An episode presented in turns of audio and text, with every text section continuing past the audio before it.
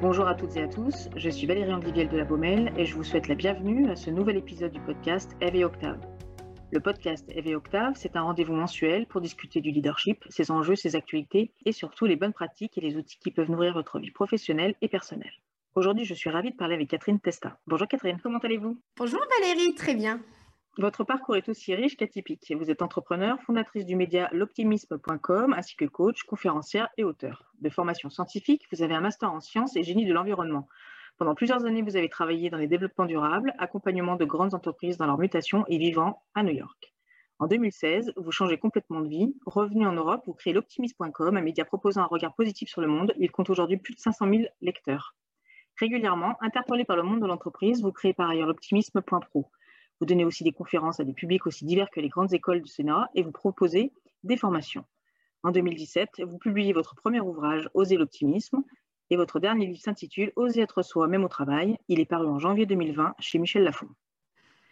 Alors Catherine, ma première question. Alors, je voudrais commencer par votre sujet de prédilection, l'optimisme. Mhm. Vous dites qu'en France, on associe souvent l'optimisme à la naïveté. On dit n'être optimiste, c'est comme regarder la vie avec des lunettes roses différence entre optimisme et naïveté et comment définissez-vous l'optimisme? Ah, vaste sujet. Euh, pour répondre à la première partie de la question, je dirais que la différence entre optimisme et naïveté, c'est peut-être le fait d'être très conscient des enjeux planétaires qui sont en train de se jouer aujourd'hui. On a en France effectivement tendance à penser que l'optimisme, c'est celui qui voit la vie avec des lunettes roses, une fausse naïveté, presque le bienheureux naïf. Et en l'occurrence, au contraire, l'optimisme, c'est une posture presque d'action par rapport à des contextes qui sont parfois anxiogènes. Donc, c'est l'opposé presque de, de, de, de la naïveté surtout, c'est quelque chose de constructif dans la mesure où vous regardez aujourd'hui, on est baigné dans les scénarios catastrophes, l'actualité catastrophe, et finalement, c'est beaucoup plus facile d'être pessimiste. On sait imaginer une bonne pandémie, un tremblement de terre, un tsunami, il suffit de regarder la télé, euh, et on a beaucoup plus de mal à aller chercher des scénarios positifs. Du coup, l'optimisme, pour moi, au contraire, c'est faire preuve de lucidité et d'essayer de créer demain, et ça serait ma définition de l'optimisme, de se dire que demain peut être un peu plus chouette qu'aujourd'hui et, et tout faire pour y contribuer on dit souvent que l'optimisme, c'est plutôt un regard vers le futur, vers l'avenir. Euh, or, vous dites que l'optimisme, c'est construit dans le présent. Alors pourquoi c'est si important de s'ancrer dans l'instant présent pour être optimiste? Parce qu'on ne peut jamais être que certain de l'action qu'on mène au quotidien. C'est-à-dire qu'on peut fantasmer à peu près tous les scénarios possibles, inimaginables, regarder ce qui se passe en ce moment. On ne, enfin j'ai presque envie de vous dire à tous, on n'est pas Dieu, du coup, euh, et quelle que soit la religion, enfin, outre, dogme spirituel ou, religieux, euh, on, ne peut pas anticiper demain. N'importe euh, un petit virus peut venir bousculer le cours de l'humanité, et ça, il va falloir qu'on fasse avec. Donc la seule chose dont on peut être certain au quotidien, c'est son action du terrain. Et on, dit souvent, un battement de papillon au bout du monde peut faire changer quelque chose à l'opposé du monde. Et ben c'est à peu près la même chose au quotidien. Un, un mot, un un sourire envers quelqu'un peut changer la journée et peut-être faire prendre des, chemins de traverse à celui qu'on va croiser. Alors, euh, vous venez de parler du Covid-19. C'est vrai qu'en ce moment, on a plus que d'informations anxiogènes qui s'enchaînent. Alors, comment peut-on, euh, sans faire l'autruche, hein, évidemment, changer notre regard pour mieux percevoir et apprécier euh, le positif. C'est pour ça que je reviens souvent sur euh, tout ce qui est action. En l'occurrence, quand on est occupé à agir sur le terrain, est-ce que vous croyez qu'on a le temps finalement d'avoir peur? Est-ce que vous croyez qu'on a le temps d'aller théoriser la peur? Est-ce que vous croyez qu'on a le temps d'envisager les conséquences, etc., etc. Non, non. En fait, l'optimisme, c'est agir, et c'est pour ça que l'optimisme, ça revient à une responsabilité individuelle, et c'est peut-être ce qui nous sauve le plus d'agir.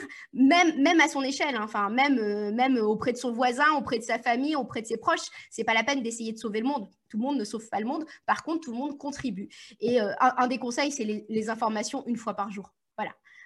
Tous les jours, une fois, mais pas plus. Alors, on se retrouve aussi aujourd'hui pour parler de votre dernier livre, Oser être soi, même au travail.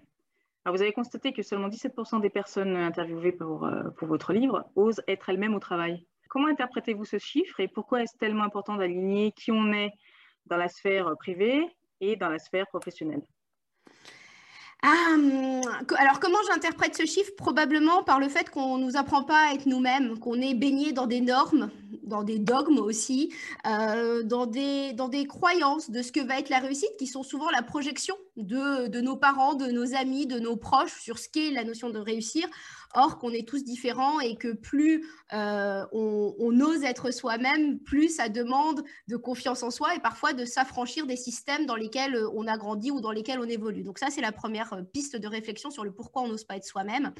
Et votre, la deuxième partie de la question qui était en quoi est-ce si important? Bah, C'est tout simplement que quand on commence à prendre des décisions qui sont absolument orthogonales avec ses croyances, ça commence à créer des, bah, des systèmes dissonant, hein, tout simplement, dans, notre mhm. cerveau, dans notre état d'esprit. Ça commence à être de plus en plus difficile, de plus en plus violent. C'est comme ça aussi qu'on arrive à beaucoup de burn-out. Enfin, on parle beaucoup de sens, etc., etc. C'est euh, comme ça que on, se désaxe en fait complètement de ce qu'on fait. On se dissocie. On peut être, par exemple, hyper militant, euh, écologiste dans le quotidien et finalement euh, grandir dans une entreprise ou qui, ne fait rien sur le sujet, ça peut ben, finalement nous, peser, peser au quotidien.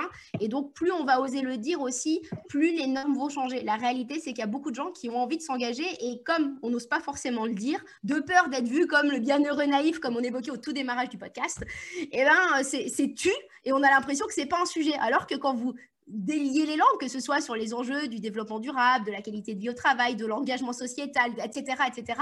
Quand vous déliez les langues, tout d'un coup, les gens lèvent la main en disant mais moi aussi j'ai envie d'agir, alors qu'on n'y croyait pas parce que personne ne le disait avant. Alors dans, dans, votre livre aussi, vous annoncez d'emblée que vous ne proposerez pas de définition du bonheur au travail ou du bonheur tout court. Bon, ça tombe bien finalement.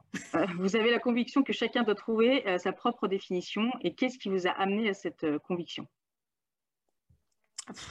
Du pur bon sens. Euh, la réalité, c'est que le sujet du bonheur et du bien-être au travail fait fantasmer à peu près toutes les maisons d'édition.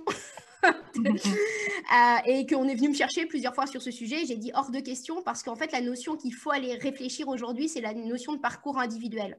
Et le parcours individuel, quand on se questionne, on se rend compte que ben, ce qui me rend heureux ne va pas être Valérie, ce qui vous rend heureuse, euh, ce qui rend vos équipes heureuses, ce qui rend euh, nos proches heureux, etc. etc. et que la, par honnêteté intellectuelle, ce qui me paraissait le plus juste pour aller aborder ce sujet du bien-être ou du bonheur en entreprise, c'était euh, la, révélation de chacun en fait et de et, son utilité dans son parcours professionnel en l'occurrence. Vous, vous, dites que qu'on parle de parcours en fait. En effet, vous, vous, proposez des parcours de réflexion et la première question, euh, vous évoquez l'éducation.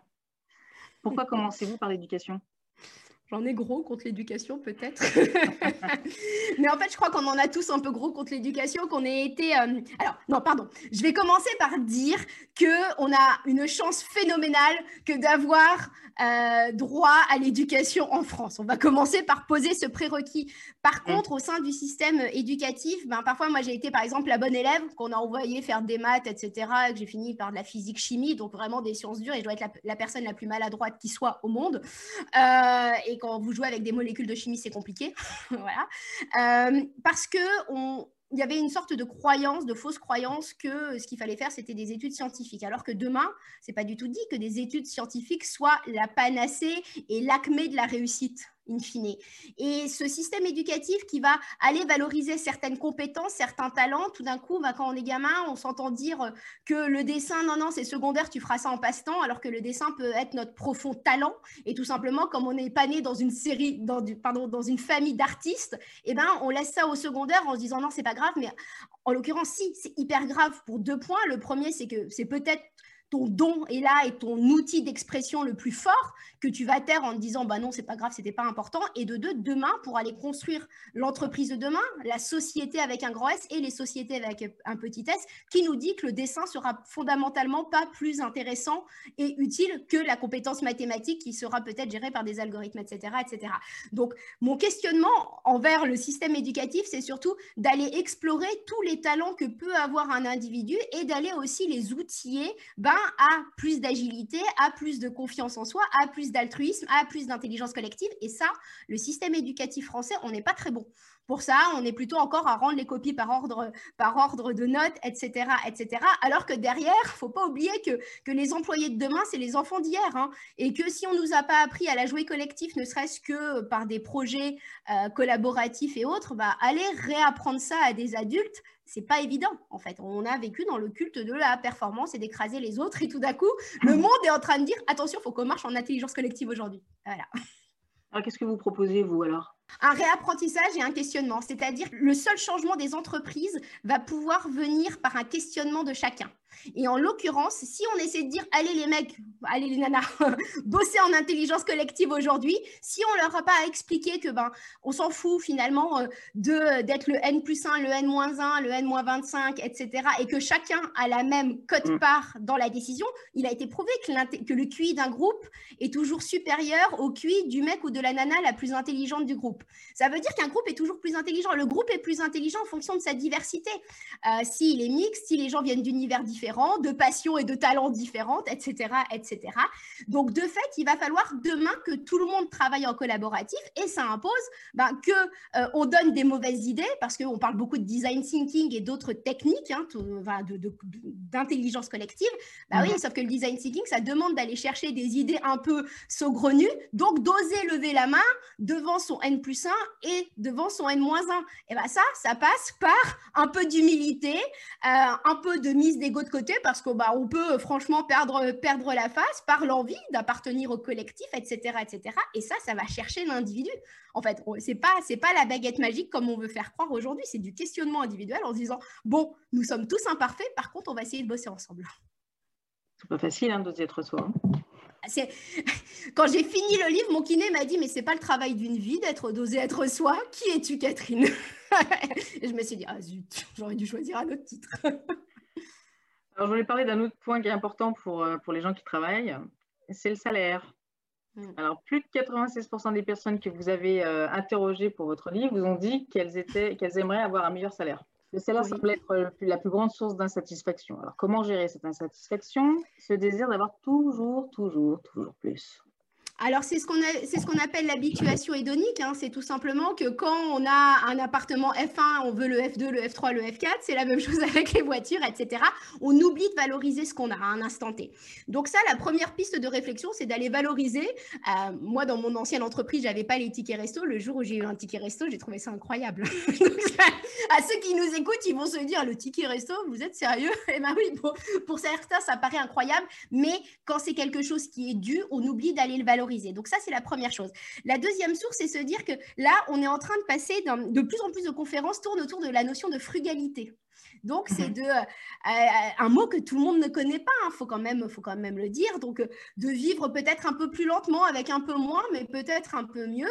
ça, c'est des choix de vie qui vont aller faire, disons-le quand même, ça fait fantasmer la jeune génération de geekos qui peuvent bosser d'un peu, un peu n'importe où, qui ont envie en parallèle d'avoir leur ferme de permaculture. disons-le, c'est une tendance. Alors, c'est pas une tendance sur tous les métiers, mais c'est une tendance sur ceux qu'on, vous savez, sur ces data scientists qu'on a absolument envie de retenir parce que parce qu'ils sont rares, ils sont chers, etc., etc. Et bien finalement, on commence à se rendre compte que on va aller pouvoir peut-être apporter un peu plus de qualité de vie au travail et d'expliquer aux gens peut-être que vous avez besoin d'un peu, moins, mais d'utiliser euh, ben, un, peu, un peu mieux ce, ce, que vous possédez à un instant T. Et le dernier point, c'est que c'est la principale source d'insatisfaction, mais c'est jamais la principale source de satisfaction. C'est-à-dire mmh. que quand vous demandez ce qui vous fait euh, plaisir au travail, jamais on, on donne le salaire, enfin c'est très rare qu'on donne le salaire en premier. On va parler de la qualité de vie, de l'ambiance, de la richesse des missions, de, ah, de tous les avantages que peut donner la boîte, mais le salaire n'arrive jamais en premier. Donc ça, c'est paradoxe. Euh, si on parle de réussite, vous avez une définition bien personnelle de la réussite, alors qui a évolué apparemment au fil du temps hein, et de vos prises de conscience. Alors, comment définissez-vous la réussite? Alors, je ne sais pas à quelle, définition j'ai donné en premier lieu de la réussite. Je pense que la, que la définition, c'est la joie. Ça peut paraître un peu, un peu léger, un peu abscon, mais je vous garantis qu'on peut travailler, qu'on peut, qu'on peut créer une entreprise. Moi, j'ai des salariés, j'ai des équipes, etc., etc. En se disant, si on voit qu'il n'y a pas d'énergie joyeuse là-dedans, on va changer. Et on parlait tout à l'heure de la notion de frugalité en se disant, bah, on va faire une croissance un peu moindre mais euh, somme toute, euh, ça va être plus doux comme rythme, etc., etc. Et se piloter peut-être à cette joie intérieure qui est différente, qui est en fonction des, uns et des autres, c'est probablement un des fondements parce qu'il y a des gens qui sont joyeux devant un tableur Excel, ils adorent ça. Pour moi, c'est une totale torture. Et il y a des gens qui seraient dans une totale torture euh, à intervenir en conférence devant 3000 personnes. Donc, se, paramétrer à, la joie, pour moi, c'est ça la réussite, à se dire, est-ce que je me sens bien dans ce que je fais au quotidien? Voilà. En tout cas, vous, une partagez votre joie. Moi, je vois cette joie. Non, mais c'est surtout, je tiens à dire que tous mes copains sont collapsologues.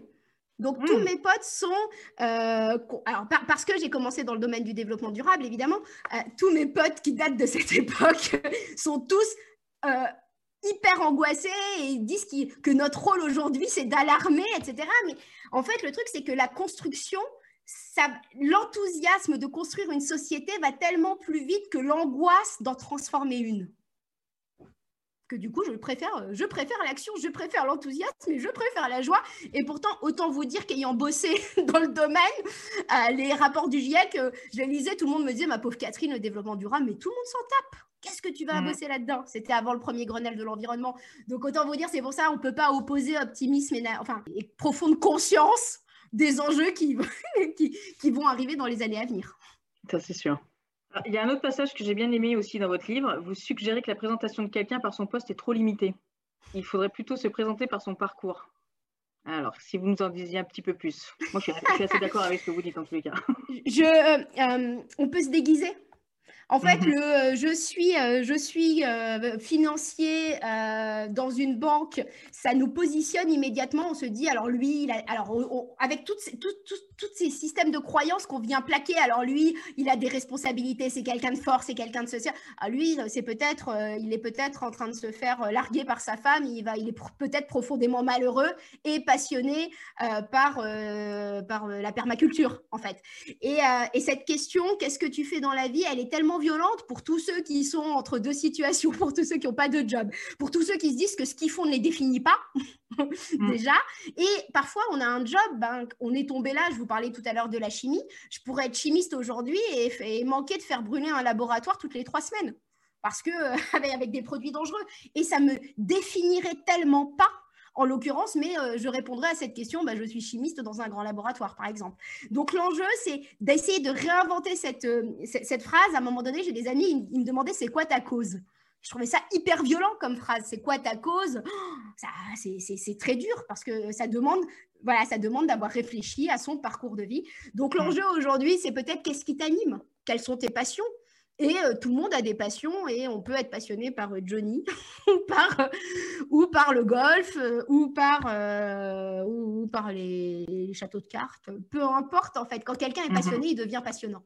Et c'est ça qui est, beau à, qui est beau à entendre. Écoutez quelqu'un faire des châteaux de cartes et qui va vous expliquer toute la mécanique du château de cartes, vous allez vous enthousiasmer tant, tant il sera passionné. Et, et ce qui nous manque aujourd'hui, c'est de la passion. Et je vois dans toutes les entreprises des gens passionnés par ce qu'ils sont en train de faire. Et c'est ça qui est beau en fait vous dites on se sent fatigué, non pas parce qu'on fait trop, mais parce qu'on fait trop peu de ce qui nous fait vibrer. Ça, ça, rejoint ce que, vous venez de dire. Alors pour certaines personnes, c'est clair, mais pas pour d'autres, hein. beaucoup moins. Et, non, mais et sur l'éducation, tout à l'heure, je vous parlais de, la notion de euh, si on aime faire de l'art, on, se dit toujours qu'on n'a pas le temps. On est, dans, mhm. on est dans une société où on se dit toujours qu'on n'a pas le temps, mais c'est pas qu'on n'a pas le temps, c'est qu'on ne prend pas le temps. C'est-à-dire qu'à un moment donné, prendre le temps de donner du temps à ses passions est fondamental pour le développement de nous en tant que petit être humain, euh, peu importe le job. La réalité, c'est que peu importe le job, si on ne fait rien qui nous fasse, qui, qui nous anime, qui nous fasse euh, le, scénario d'apprentissage aussi, c'est quelque chose de passionnant. Et quand on dessine, par exemple, alors je suis nulle en dessin, hein, depuis tout à l'heure je donne la métaphore du dessin, mais je suis naze en dessin. Mais euh, enfin, il y a, une question d'apprentissage on évolue, un style, euh, un, style change, et, et c'est cette découverte de soi-même à travers les passions qui est fondamentale. il faut qu'on, il faut dénier du temps et arrêter de se dire que c'est secondaire. Ah, Catherine, on va conclure sur un petit exercice. Pouvez nous parler de l'un ou l'autre exercice que vous utilisez pour aider euh, vos électeurs à identifier ce qui les fait vibrer? C'est ça qui est intéressant. Si vous pouvez nous donner euh, quelques clés. Ah, alors, c'est complexe. Hein. aspirations profondes. Alors, il y, aurait deux choses. À la fin de la journée, aller noter ce qui nous a rendu joyeux aujourd'hui. C'est pas noter ses succès, c'est qu'est-ce qui nous a procuré de la joie, parce que parfois, c'est juste aller, aller manger avec ses collègues. Hein.